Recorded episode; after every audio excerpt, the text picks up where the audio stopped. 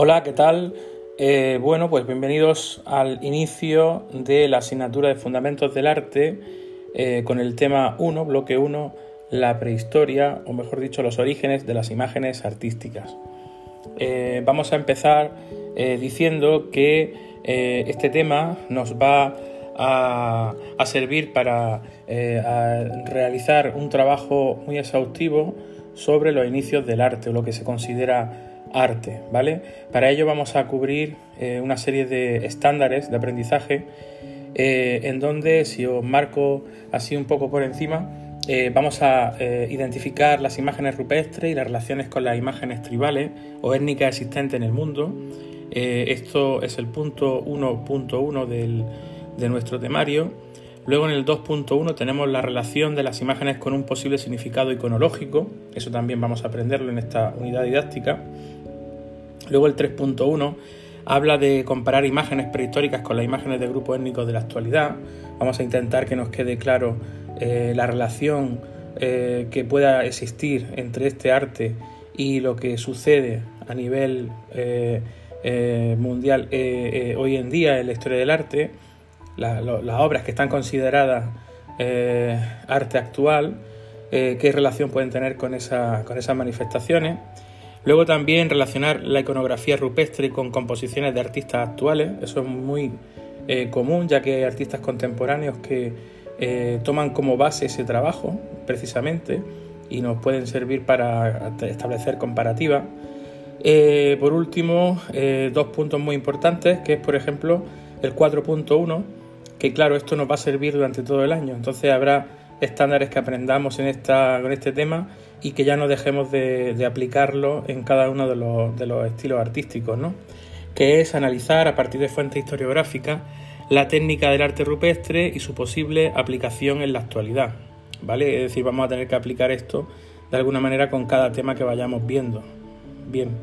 Y luego por último vamos a tratar en el, en el punto número 5.1, analizar Stonehenge debatiendo acerca de su autenticidad simbólica e histórica. Eh, tengo que anticipar que este tema plantea muchas dudas, muchas interpretaciones. Para ello habrá distintas teorías, distintas hipótesis que nos ayudarán también a, que podamos activar en nosotros un carácter eh, reflexivo y de iniciativa por parte del alumnado, por parte de vosotros, para establecer propuestas, establecer eh, relaciones y de alguna manera eh, investigar también, porque es muy interesante este, este, este, parte del temario, porque plantea en todo momento eh, toda la información, toda la teoría que se va aprendiendo, la plantea desde ese punto de vista eh, hipotético, ¿no? Entonces, pues es bueno que estemos atentos porque en cualquier momento puede surgir una, una pregunta que puede generar un debate muy interesante. Iremos viendo eso poco a poco y, bueno, tenemos que empezar.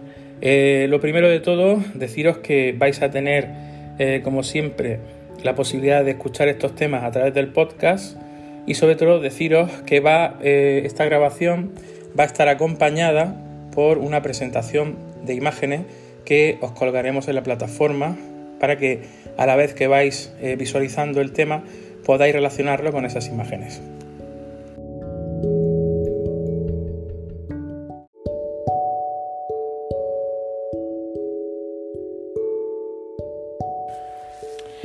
Bien, pues en principio vamos a considerar el arte rupestre, tanto pintura como escultura, y lo vamos a ubicar en el arte, el llamado arte prehistórico, que es un fenómeno artístico de alcance geográfico global y con una amplitud temporal suficiente como para afectar a las épocas más diversas. El concepto es mucho más extenso que el fenómeno rupestre cuaternario, principalmente suscrito a Europa Occidental y que comprende además las manifestaciones del llamado arte paleolítico. Cronológicamente, Europa eh, ocupa el primer lugar frente a muchas de las expresiones artísticas prehistóricas eh, que son relativamente recientes en, algunos, en algunas zonas del globo, donde han sobrevivido pueblos primitivos. Entonces estudiaremos las equivalencias culturales. Se puede apreciar que en las artes plásticas y visuales de los pueblos primitivos el realismo es algo excepcional, frente al simbolismo, la abstracción, la estilización y el esquematismo que parecen una constante mundial. El arte paleolítico eh, se centra principalmente en aglutinar pintura, escultura y arquitectura. Aunque la historia del arte tradicionalmente es un periodo que, que, todo estas eh, disciplinas, todas estas disciplinas se estudian por separado. ¿vale? En el caso del paleolítico no va a ser así. Aún así, para empezar, no se han encontrado evidencias de arquitectura paleolítica y las demás muestras de arte prehistórico se dividen en dos tipos básicos. O sea que mm, en principio no vamos a estudiar arquitectura eh, en, este, en esta época.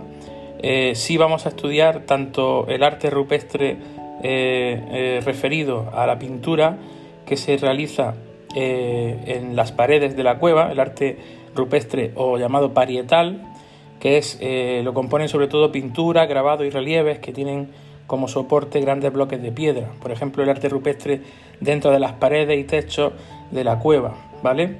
Y no son portables, es decir, estas pinturas están eh, en lugares de difícil acceso eh, o bien dentro de la cueva o bien en la entrada de la cueva, en abrigos rocosos. Hablaremos de ello. Y por otro lado tenemos que hablar de el arte que sí es portátil, este arte al que nos referimos se le llama arte mueble o arte mobiliar, ¿vale? Tenéis muchos ejemplos en la presentación que, de imágenes que os, adjunto a, este post, este tema, y veréis que se ven eh, formas y objetos utilitarios, eh, herramientas, armas, eh, todo tipo de objetos que sí se pueden trasladar de un sitio a otro, ¿no? Por eso se le llama arte mueble, se caracteriza por su tamaño pequeño y portabilidad. Se compone de utensilios decorados, adornos personales y estatuillas. Eh, profundizaremos también en ver los ejemplos más importantes. Bueno, el arte rupestre, eh, centrándonos en Europa, eh, tiene pues varias, varias, varias etapas, ¿vale? Principalmente dividiríamos entre paleolítico, mesolítico y neolítico. Y hay que saber diferenciarlo muy bien, cronológicamente, por supuesto. Vamos a nombrar ahora los periodos que abarcan, pero sobre todo tenemos que dejar claro que estos, eh, esta división se realiza principalmente por unas características que las diferencian a cada una de esas etapas. Entonces vamos a intentar eh, marcar el acento en tener muy claras las diferencias, puesto que es, una, es un aspecto importante de este tema. Bueno, para empezar por el paleolítico, eh, vamos a decir que, que paleolítico significa eh, piedra vieja, ¿vale? Y hace referencia a la técnica de la talla que se empleaba en la fabricación de útiles de piedra, ¿vale? Piedra antigua, paleolítico. Su cronología eh, se centra en, la península ibérica, se remontaría eh, a la de los restos humanos más antiguos encontrados en el yacimiento de Atapuerca, en Burgos. Digamos que es el ejemplo más famoso, con una antigüedad de 780.000 años antes de Cristo hasta el 10.000 antes de Cristo, ¿vale? Desde el 780.000 al 10.000 antes de Cristo. Bien, las características de este arte paleolítico eh, eh, podemos decir que eh, durante esta época fue desarrollado el proceso de hominización. Vamos a ver, la adquisición por el género humano de los rasgos que le caracterizan como especie digamos que cuando el, hombre todavía se tenía rasgos eh, eh, que lo asemejaban a los homínidos, pues lógicamente ahí no, se, no, no, estamos planteando eh, que tengamos que estudiarlo desde ese momento, sino justo cuando ya tenemos los rasgos de que, por ejemplo, somos bípedos, es decir, andamos con, con, dos piernas y nos desprendemos, digamos, de las extremidades eh, delanteras, digamos que serían eh, nuestros brazos ya comienzan a quedar eh, erguidos en el aire y comenzamos a andar sobre dos piernas. Eso es el punto en el que se caracteriza el paleolítico, ¿vale? A partir de ahí. Luego los hombres del paleolítico tenían una economía que se llama, esto hay que acentuarlo, depredadora. Y también eso es lógico, ya que tenían que buscarse sustento para eh, vivir, sobrevivir, y entonces recurrían a la recolección de los productos que tenían en el entorno, que le ofrecía la naturaleza, y así también, por ende, a, la caza de animales o a la pesca, ¿vale? Eh, entonces está claro que eh, el, hombre de esta época, la supervivencia era como el, el, paradigma ¿no? de, una época en la que para sobrevivir tenían que cazar y, recolectar. Bien, otra característica que podemos destacar sería que eran poblaciones nómadas. Muy importante este punto, ya que estaban en continuo desplazamiento y no tenían un lugar fijo para vivir, ¿vale? Eso significa que eran nómadas. Se refugiaban temporalmente en cuevas y abrigos rocosos. De ahí que la gran mayoría de las pinturas normalmente las pinturas paleolíticas aparezcan en las cuevas. ¿Vale? Bien, por último, una última característica mm, muy eh, importante sería que la fabricación de útiles eh, eh, suelen ser en, piedra tallada, ¿vale? Y que aparece una gran, un gran trabajo de cantos trabajados, bifaces, raederas, hendedores, y bueno, y sobre hueso también aparecen cosas tanto en piedra como hueso, hueso precisamente de esos animales que cazaban. Bien, hasta ahí digamos que podríamos ubicar al paleolítico. Esas características las tenéis que eh, aprender lo mejor posible para que quede clara eh, las características de este periodo. A continuación entramos en un periodo de transición que sería el mesolítico. Es un, digo que es un periodo de transición entre el paleolítico y el neolítico, ¿vale?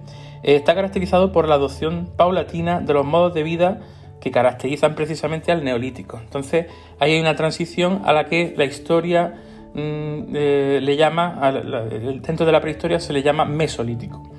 Bien, su cronología va desde 10.000 a.C. hasta el 4.000 a.C. En caso de el caso que estamos comentando es de la península ibérica, ¿vale?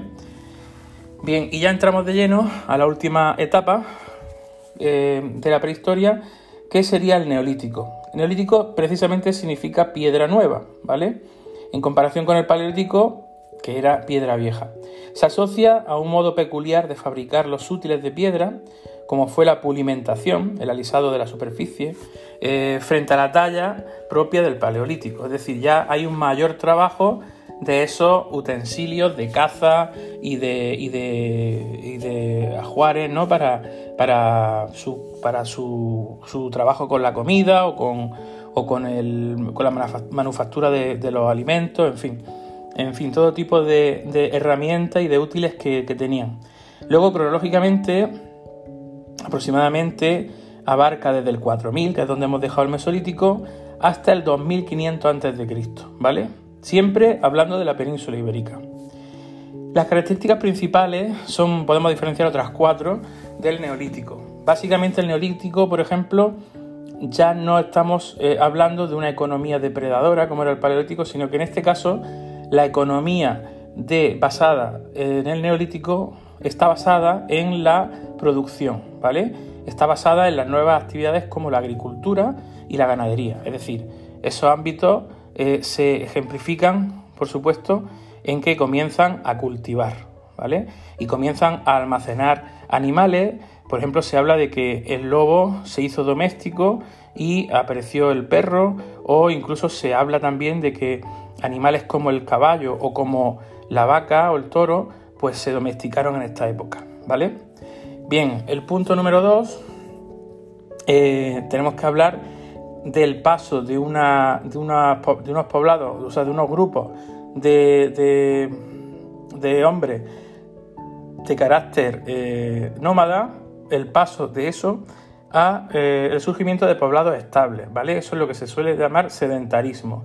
Los grupos humanos se volvieron eh, sedentarios, es decir, se aislaron en ubicándose en pequeñas casas, pequeñas construcciones que hacían que permanecieran muchísimo más tiempo en lugares concretos. ¿Vale?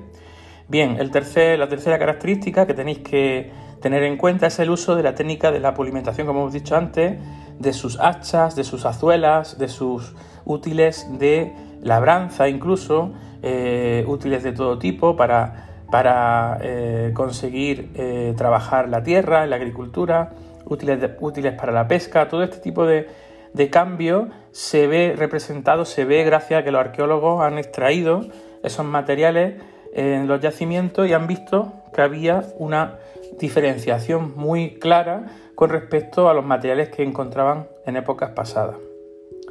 Por último, vamos a hablar del empleo de la cerámica y la fabricación de tejidos.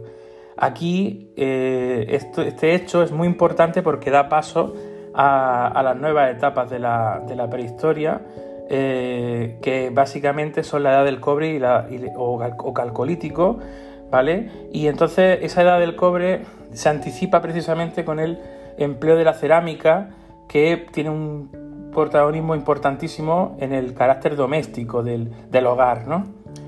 Y por supuesto la fabricación de tejidos con el trabajo de la piel de los animales para, para, trabajar lo que sería su moda, ¿no? Sería su, su, ropaje, su forma de vestir y, las costumbres a la hora de, eh, mm, de ir ataviados, ¿no? Bien, como digo, eh, a partir de aquí tenemos que entrar ya en la edad del cobre o calcolítico que se plantea prácticamente como la continuación del neolítico, ¿vale? Y es la primera de las correspondientes eh, a la llamada edad de los metales, ¿vale? La cual viene definida por la metalurgia y la fundición de metales para objetos diversos. En concreto, el calcolítico se caracteriza por el empleo del cobre. La cronología, básicamente, siempre hablando de la península ibérica, estaría comprendida entre el 2500 y el 1700 a.C., ¿vale? Las principales características, pues por ejemplo, en este momento del cobre, de la, edad del cobre, eh, existe ya una especialización en el trabajo. Surgen personas especializadas en la fabricación de diversos objetos, alfareros, metalúrgicos, orfebres, carpinteros, tejedores, en fin. Hay una especialización en hacer funciones que tienen que ver con sus trabajos y sus labores cotidianas, ¿vale? En segundo lugar, podemos destacar la aparición de una serie de jefes con poder político con la suficiente entidad como para eh, dirigir, organizar las comunidades y sobre todo también, eh, eh, pues bueno, aparecen los jefes con poder político, con la suficiente entidad como para, pues para eso, ¿no? Para dominar un grupo o simplemente organizarlo y, y liderarlo, ¿no? Se realizan también construcciones colectivas que veremos más adelante con, las llamadas construcciones megalíticas, ¿vale? Bien, en eh, una tercera característica sería el comienzo de la diferenciación de grupos sociales, debido al enriquecimiento de determinados grupos frente a otros a consecuencia de las nuevas actividades, metalurgia, comercio, lo cual se comprueba en los objetos encontrados en ajuares funerarios. Es decir, aquí en esta época comenzamos a diferenciar que no todos los, habitantes de un grupo, o sea, los habitantes de un pueblo o de un poblado, o los, integrantes de un grupo, quería decir, eh, no todos tienen la misma, el mismo rango o el mismo nivel eh, económico, ¿vale? Eso hace que se identifiquen eh, bastante bien esos niveles mm, de poder adquisitivo, por decirlo de alguna manera, por parte de esos, de esos individuos. Entonces eso se ve reflejado mucho, eh, como digo, en esos yacimientos, en esos objetos que se han rescatado de, los yacimientos. Por último, la difusión de la metalurgia o fundición de metales para hacer instrumentos como puñales, puntas de lanza, etc. En este caso, el cobre y el comercio o intercambio de productos eh, hace que, haya pues una, una propagación ¿vale? a nivel comercial de todos estos elementos. Podríamos apuntar también una, por último, pues eso, que se construyen eh, ahora, pues en, este, en esta época de la Edad del Cobre, se construyen eh, grandes obras eh, a nivel de construcciones megalíticas, ¿no? Aparecen los dólmenes, los sepulcros de corredor, en fin, hablaremos al final del tema mucho más de este tema porque es más, más concreto para hablar de, de las construcciones megalíticas. Bien, la lo que tenemos que decir ante esto es que ya tenemos localizadas las, distintas etapas, ¿no? Hemos diferenciado el paleolítico, el mesolítico y el neolítico. Y por último, la edad del cobre.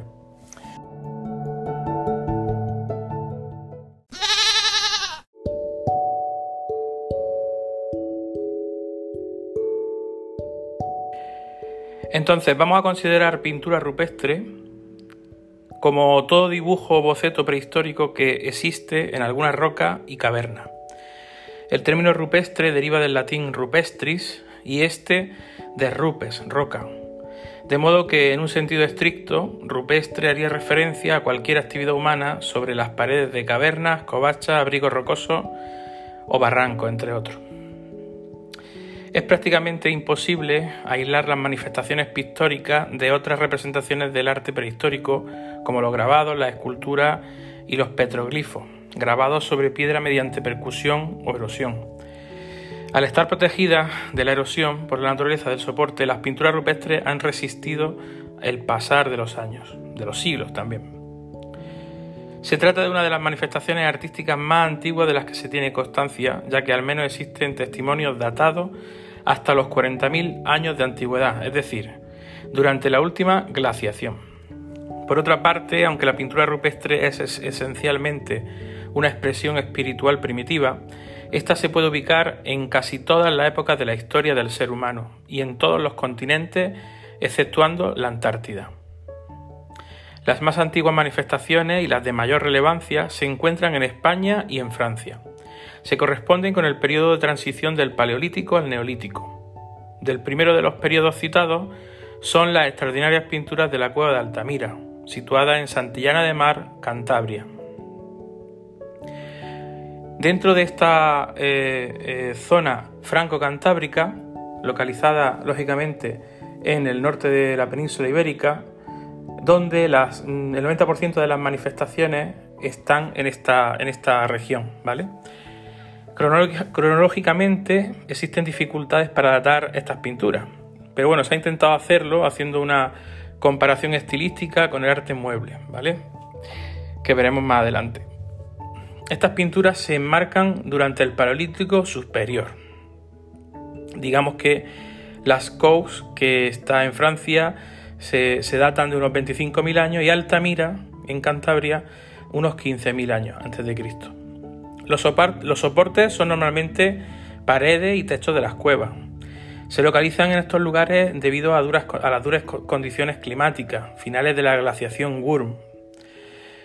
Principalmente las características del arte rupestre franco-cantábrico, eh, registrado en el sur de Francia y cornisa cantábrica española, en ella eh, las pinturas son polícromas, es decir, están creadas por varios colores. No forman escenas, sino que son animales independientes y a veces superpuestos unos con otros. Casi no aparece la figura humana, no hay representación humana. Decimos polícromas porque tienen varios colores. Aparece el rojo, el negro, el ocre, ¿vale? No se representa movimiento. Las figuras son muy realistas y cada vez eh, existe en cada una de las figuras que se van encontrando eh, una, eh, aparece una especialización, ¿vale? En una determinada especie. Por ejemplo, en Altamira se reconocen muchísimos bisontes. Las figuras suelen estar en lugares apartados y recónditos de la cueva. Todo indica que, las, que, en la misma cueva eran la misma cueva era como una especie de santuario ¿vale? Donde ellos pues dedicaban esas pinturas a ritos mágicos para propiciar la caza. Estos son hipótesis, lógicamente. Probablemente se piensa que el brujo o chamán era el propio pintor. Ante estos prodigios bisontes, llenos de elegancia y de fuerza, fruto de una enorme maestría e imaginación, cabe preguntarse si los hombres del Paleolítico eran, como algunos piensan, brutos, toscos y salvajes. Bueno, pues lo que quiere decir esto es que hay una gran polémica en establecer qué teoría eh, mm, es más fiable, más creíble, y para ello eh, ya eh, os, he comentado, si no lo haré, os remitiré a la película de Altamira, que si no la habéis visto la tenéis que ver, lo dejaré el enlace en vuestra plataforma de Classroom. Bien, pues por un lado tenemos el, arte rupestre franco-cantábrico y por otro lado tenemos el arte rupestre levantino. En este caso se trata de una modalidad típicamente hispana, solamente se encuentra aquí, en, en, la península ibérica, en la zona del Levante, ¿vale? Del Levante español. Cronológicamente existen controversias para su datación, aunque hay quienes la sitúan en un paleolítico superior, tesis que hoy se descartan por no corresponder a la fauna representada, que es después de la, glaciación Wurm, ¿vale? Es postglaciar. Pero bueno, eh, otros atribuyen estas pinturas al periodo mesolítico, transición entre el paleolítico y el neolítico. En fin, el caso es que a comienzos del neolítico podría ser una buena opción. La hipótesis más, acertada es que las datas eh, se datan entre el 6000 y el 1500, aunque las más importantes representaciones se darían entre el 6000 y el 4000 antes de Cristo. Los soportes, en este caso, se encuentran, o sea, los soportes de, de esas pinturas suelen ser ahora los abrigos rocosos. Esto se debe a que la vida en la época postglaciar ya no se realizaba en cuevas sino en poblados al aire libre. La temática suele resaltar escenas eh, con mucha acción, mucho movimiento y no solo existen eh, figuras aisladas, sino que ahora aparecen figuras en grupo, ¿vale?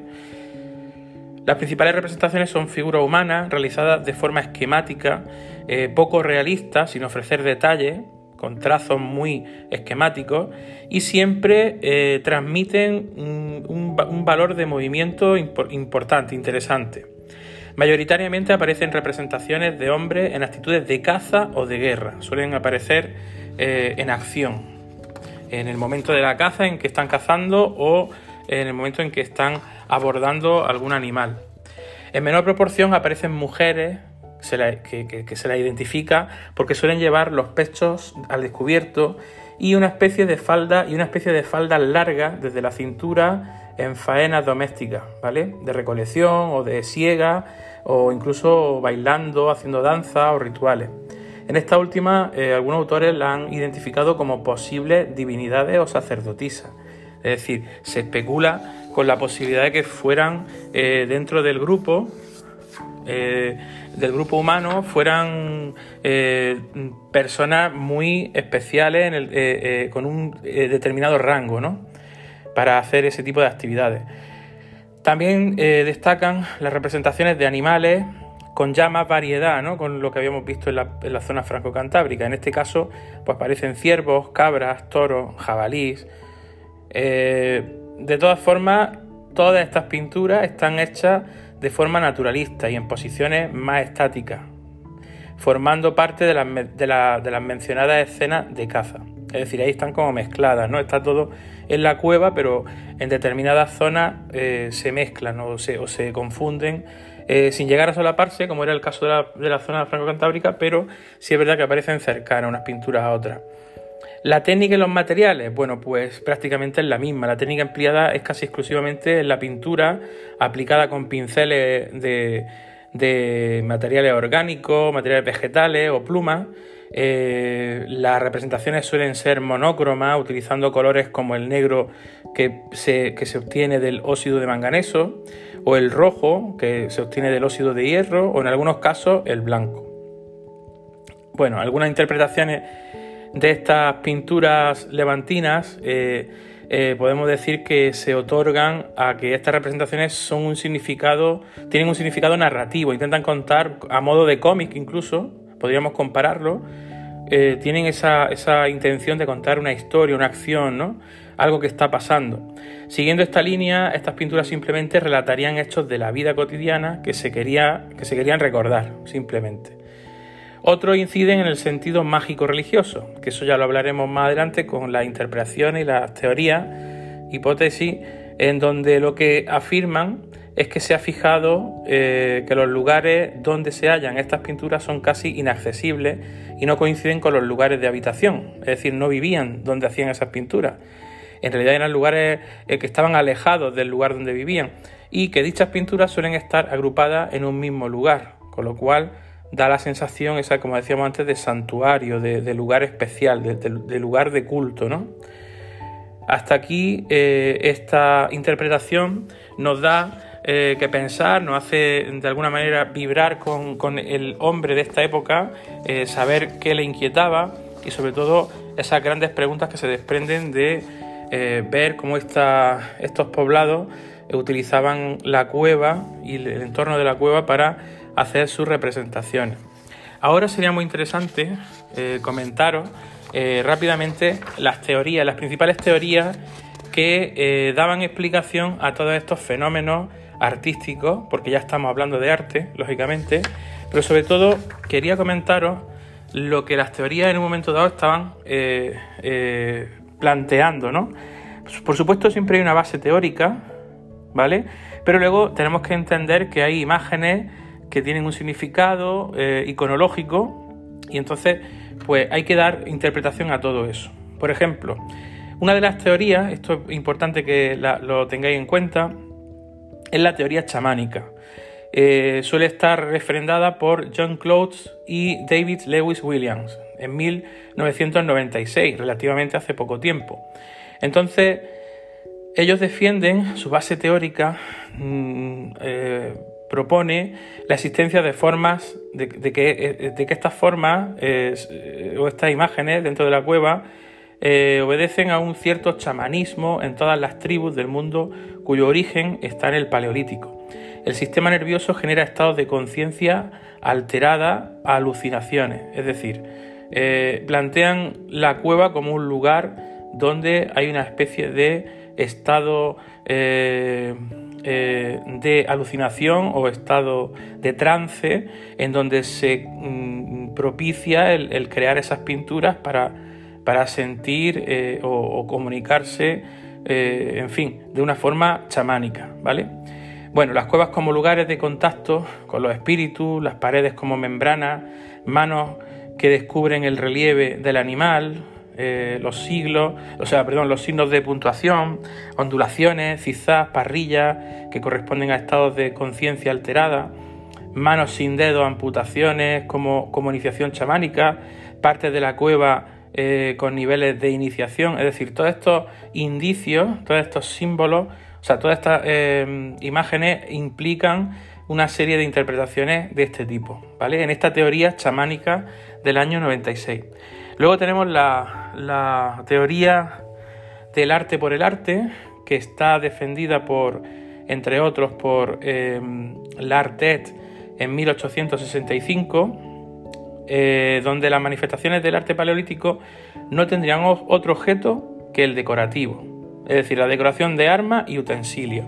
No hay otra eh, teoría, o sea, no hay otra em, condición ni hay otra intención por parte del hombre paleolítico para realizar estas, estas representaciones.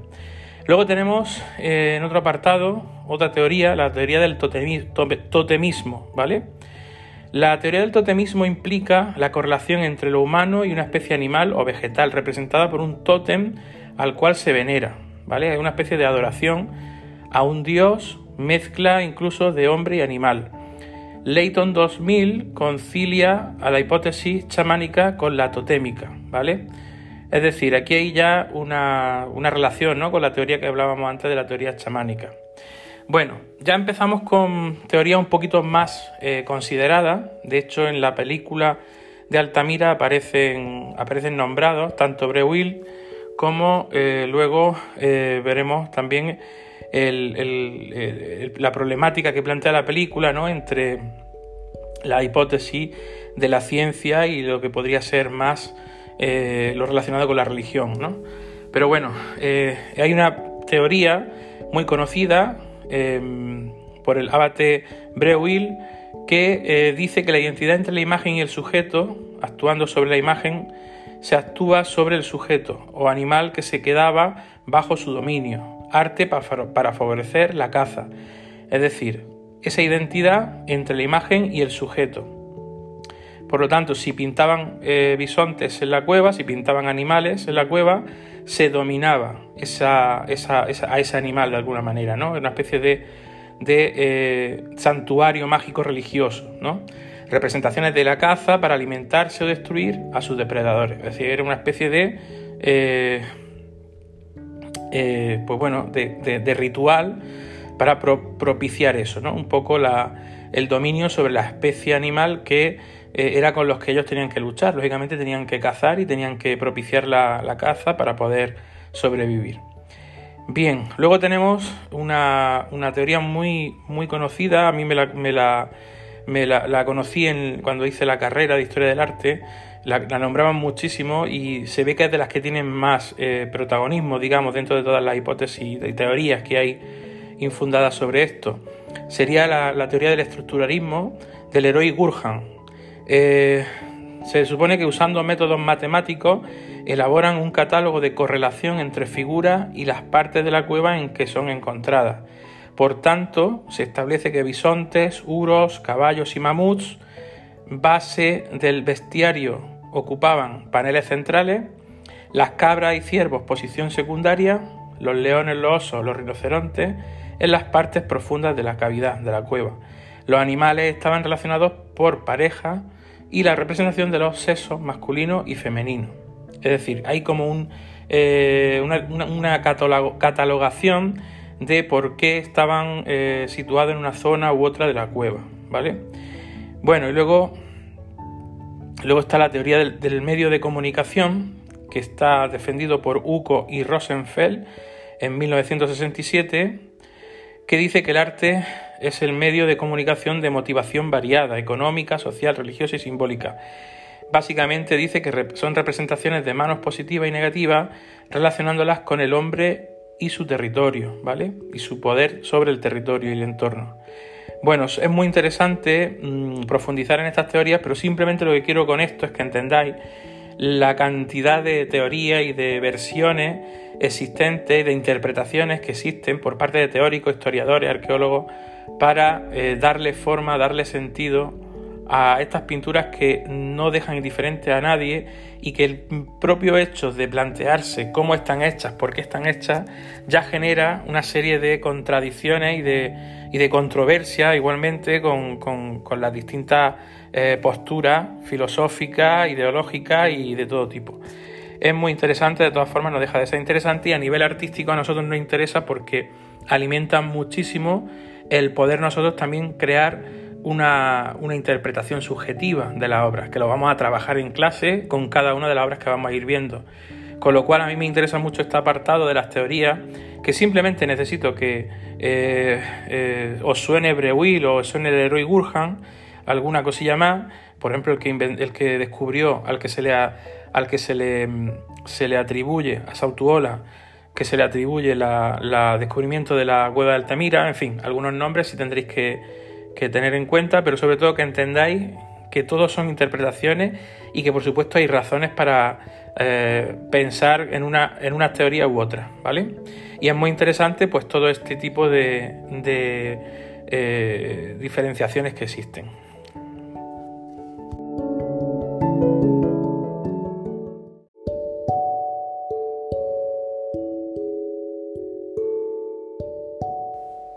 Bien, antes de abordar eh, el tema del arte mueble, me gustaría hacer hincapié en el tema de la pintura esquemática, que como hemos dicho, aquí en la península ibérica tenemos ejemplos más importantes en eh, la pintura levantina, en la zona del levante español, ¿vale? Pero es importante saber cómo se caracteriza este tipo de pintura esquemática que llega a niveles impresionantes de esquematismo y de simplificación, comparable eh, a día de hoy con aspectos que tienen que ver con el diseño gráfico eh, o incluso algún tipo de, de, escritura ¿no? concreta eh, por su, por su poder de simplificación y de aglutinar muchos significados. Por supuesto, estas pinturas son interpretadas y genera muchísimos tipos de eh, variantes. ¿no? Entonces el arte rupestre propio del neolítico europeo, de la llamada edad de los metales, entre el 6000 y el 1000 a.C., es denominado arte esquemático. Digamos que en esta última parte este arte suele ser común ya en todo el mundo.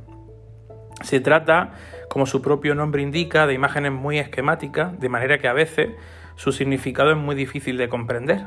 Abundan signos de todo tipo, desde serpentiformes en forma de serpiente, esteliformes en forma de estrella, o figuras zoomorfas o antropomorfas, ¿vale? Eh, figuras con, forma, figura humana o de, eh, de, animales. Es frecuente encontrar los mismos motivos grabados en la roca, los denominados petroglifos. A veces se da eh, una conjunción de pintura y grabado, es decir, se mezcla el trazo de pintura con eh, ciertos eh, eh, trazos hundidos en la roca, marcados, grabados, que van en paralelo y remarcando las líneas de contorno. Las técnicas son idénticas a las de periodos anteriores, con predominio de los signos monócromos de un solo color en tintas planas.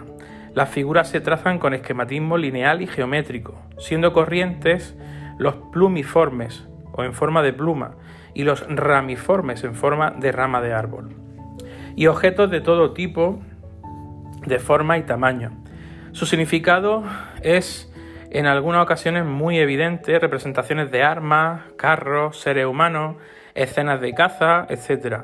Pero en muchas otras se nos escapan. Hay cruces, espirales, puntos, estrellas, alteriformes en forma de hormiga, etc. Algunos ídolos encontrados en el levante hispano se representan con los mismos motivos, por lo que se ha especulado eh, con la finalidad religiosa que pudieran tener dichas manifestaciones. Encontramos arte esquemático por todo el planeta. Son especialmente abundantes en toda Europa occidental, como es el caso de la península ibérica. En Almería, por ejemplo, sin ir más lejos, la provincia eh, eh, que se identifica precisamente con uno de estos símbolos. No sé si habéis escuchado hablar del índalo. El índalo eh, almeriense es su símbolo. O sea, Almería tiene su identidad en este símbolo obtenido precisamente de la aparición de, de, una de estas manifestaciones de grandes dimensiones llamada por ello macroesquemática, es decir, como son más grandes, y, está claro que son también destacables en todo el ámbito escandinavo y celta los petroglifos, ¿no? O sea que es muy parecido, ¿no? Estas manifestaciones esquemáticas que están grabadas en la piedra desde la edad del bronce. Bueno, pues en Almería tenemos un ejemplo aquí muy cerca para comparar y, tener en cuenta que estas formas, la importancia que han tenido eh, eh, eh, y que han llegado a nuestros días, ¿no? El índalo. Bueno, pues nada, eso era simplemente puntualizar un poco el tema de la pintura esquemática, lo importante y lo curioso que tiene de, extraño y sobre todo del pie que da eh, interpretar este tipo de, de pintura. Veremos muchas imágenes de este tipo de arte y veréis qué interesante es analizarla.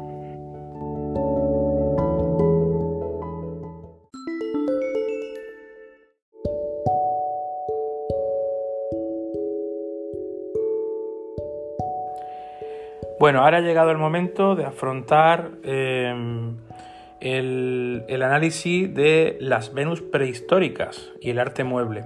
A mí este tema me gusta mucho, esta parte del tema, me apasiona todo lo que sea analizar estas figuras, no solamente ya por lo que estamos viendo, de que son obras muy enigmáticas, con muchas interpretaciones y, muchos porqués eh, de su utilidad, de su uso, de su función, dentro de, esta, este, de, este, estilo artístico tan peculiar, pero sobre todo porque nos ubica precisamente en los primeros vestigios de la escultura, ¿vale? De lo que se llama escultura. Todos los que disfrutáis de la asignatura de volumen veréis que vamos a hacer muchas cosas parecidas a este tipo de arte, ¿no? A este tipo de, de sea, de, arte rupestre o de arte que tiene que ver con lo ancestral, ¿no? Y de hecho aquí está la base de muchos aspectos escultóricos. Pero bueno, eso ya lo veremos en la asignatura de volumen. Y aquí vamos a empezar a eh, destacar eh, el arte mueble paleolítico. Digamos que eh, además de las pinturas y los grabados que existen en la roca, también tenemos constancia de pequeños objetos, esculturas y útiles tallados eh, que llamamos, es lo que llamamos arte mueble, ¿vale? Se le llama arte mueble porque se puede portar, se puede llevar de un lado a otro. Como en el caso de las pinturas, también se puede apreciar una evolución desde las formas más naturalistas del Paleolítico hasta modelos más esquemáticos y expresionistas en el Neolítico y la edad de los metales, del bronce. De hecho, las tallas más antiguas que se conservan suelen representar fauna salvaje captada con gran naturalismo, y suelen adaptarse a la forma de los objetos cotidianos. Un ejemplo, por ejemplo, son los propulsores de lanzas, ¿vale? O las armas, etcétera. Hay muchos ejemplos. Suelen estar tallados en hueso, piedra o marfil. Son los tres grandes materiales que se usan eh, para este tipo de útiles, de, para este tipo de, de figuras. Y si en su día estuvieran policromados, lo que pasa es que a día de hoy pues ha desaparecido esos colores o esa, esas señales ¿no? de, color en, los objetos. Poco a poco las tallas se van estilizando y ya a finales del neolítico aparecen incluso muy esquematizadas. Es decir, todo esto va evolucionando a un esquematismo. También es importante percatarnos de la importancia del valor estético y decorativo de algunas tallas que aparecen grabadas en objetos cotidianos como arpones o azagallas, puntas de lanza hechas de hueso, eh, con motivos geométricos y abstractos muchas veces, pero otras tantas con figuras animales adaptadas al marco, es decir, la figura que quieren representar se adapta a la forma de un mango de un, de un hacha o el mango de una, de una lanza o, lo que, o cualquier eh, utensilio. ¿no? Como en la pintura paleolítica, ignoramos qué movía a las personas primitivas a realizar esta obra. Hay muchas especulaciones, ¿no? Pues por ejemplo, que tienen esa carga simbólica o espiritual relacionada con el panteísmo o el culto a la naturaleza. Pero también es fácil pensar que a los, a los seres humanos prehistóricos también les gustaban los adornos y decoraban sus objetos de uso, como lo atestigua la aparición en los yacimientos arqueológicos de cuentas de collar, por ejemplo, ¿no? Eh, huesos perforados, etcétera, que nos hacen pensar que la existencia, eh, la existencia de la bisutería, la llamada bisutería, por ejemplo, joyería, pues ya tiene aquí su inicio, ¿no? O su origen. En algunos casos sí que parece clara la conexión entre las llamadas Venus con un culto a la fecundidad, ya que se trata de representaciones de mujeres con los atributos relacionados con la maternidad muy marcados. Esa es la característica principal de estas Venus. Amplias caderas, vientres prominentes, pechos generosos, etc. Sin embargo, apenas se marcan los rasgos faciales ni se trabajan las extremidades, lo que ha dado lugar a pensar que serían una especie de ídolos o deidades relacionadas con la fertilidad. También es frecuente encontrar representaciones de personajes itifálicos, con el pene en erección, es decir, que tanto una cosa como la otra, es decir, todo lo que forma ah, parte de la temática de la sexualidad eh, tiene un gran protagonismo en este tipo de arte, ¿vale? Eh, en muchas pinturas o representaciones eh, existen penes y vulvas, lo que apoyaría esta teoría de la existencia de un antiguo culto a la fertilidad, ¿vale?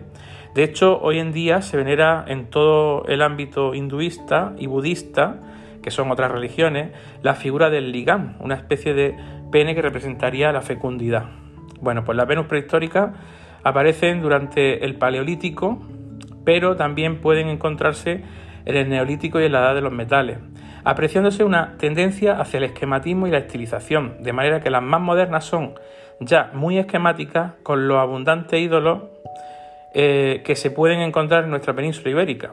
Se cree que el culto a Isis, por ejemplo, eh, es una evolución de este culto a la fecundidad. Todas las Venus, incluso las más antiguas, como la de Willendorf, tiene cierto grado de expresionismo y se puede apreciar como las, como las personas que las elaboran quisieron que quien las contemplara se centrara en los atributos más importantes que suelen aparecer muy exagerados. Bueno, pues tenéis eh, varias imágenes, mm, las más importantes de este tipo de arte, en vuestra presentación eh, que he dejado colgada en la plataforma es muy interesante ver esto que decimos del cambio de figuras naturalistas a figuras esquemáticas. Y se ve patente, si tenéis la imagen delante, se ve patente esta acentuación de, los, eh, de las partes eh, de relacionadas con la fertilidad. Bien, pues hasta aquí el arte mobiliar. Ya nos quedaría simplemente hacer un recorrido por la arquitectura megalítica. Eh, si bien os aconsejo que eh, si estáis en la asignatura de volumen, veréis que voy a plantear un ejercicio para realizar una de estas Venus. Así que os animo a que si alguno está interesado, le pregunte a algún compañero e intente de alguna manera pues, vivir esta experiencia ¿no? de hacer una figurilla con, con este tipo de formas identificadas en esta época del arte prehistórico.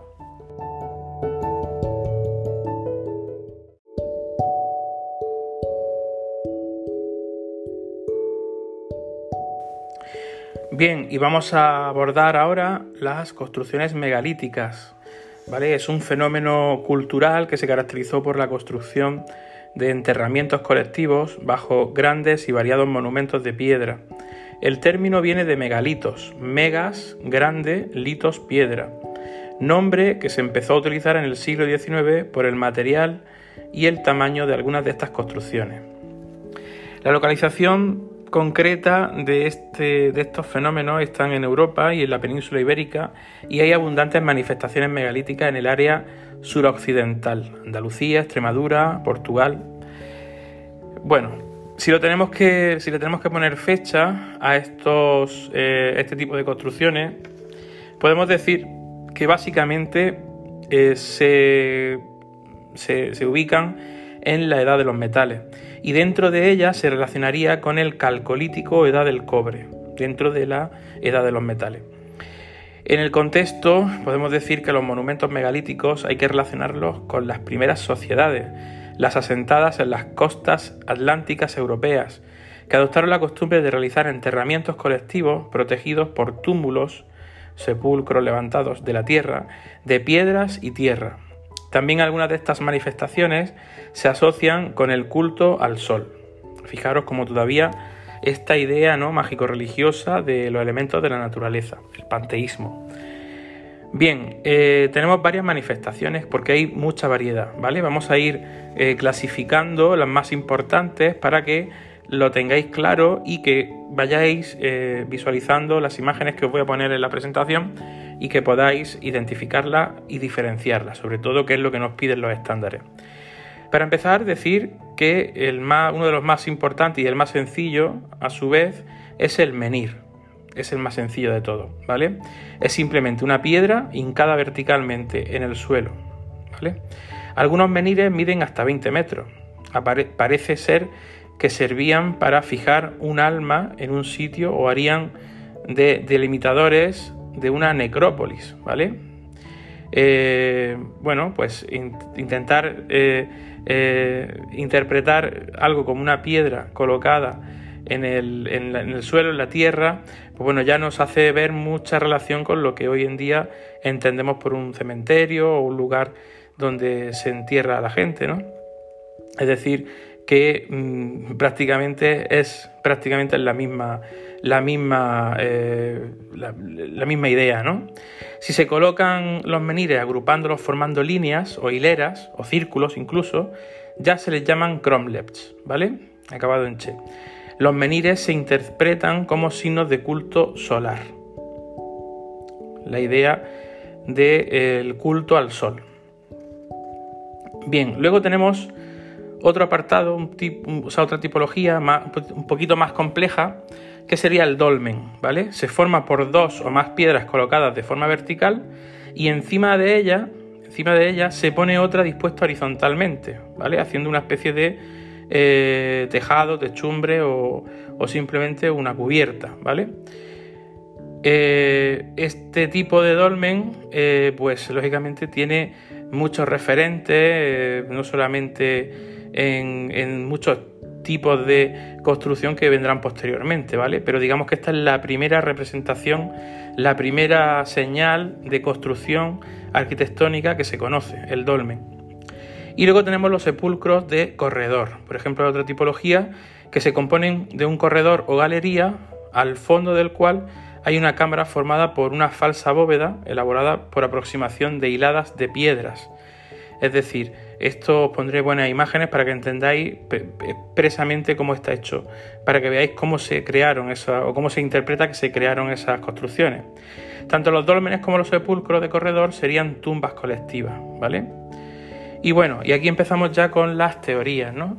Por ejemplo, hay interpretaciones que dicen que eh, son más tradicionales, que, se asociaban estas construcciones a ciertas corrientes religiosas o espirituales de un grupo humano concreto que fue difundiéndolas por Europa. Bueno, eso es una interpretación, aunque esta está en desuso ya, ¿vale? Hay otras teorías más recientes que se refieren a sociedades formadas por grupos dispersos que utilizaban los monumentos como hitos definidores de su territorio, es decir, marcaban el terreno.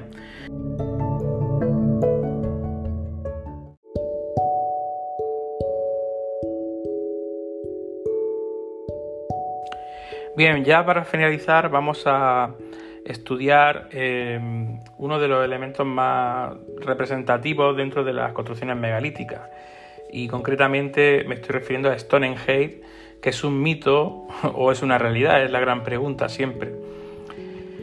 Bueno, Antes de continuar, comentaros, por ejemplo, que hay muchos autores que inciden en el grado de complejidad que llegaron a alcanzar estas sociedades, puesto que para levantar estos monumentos se necesitaría una participación colectiva que exigiría un plan previo y un control centralizado para canalizar los esfuerzos de la población.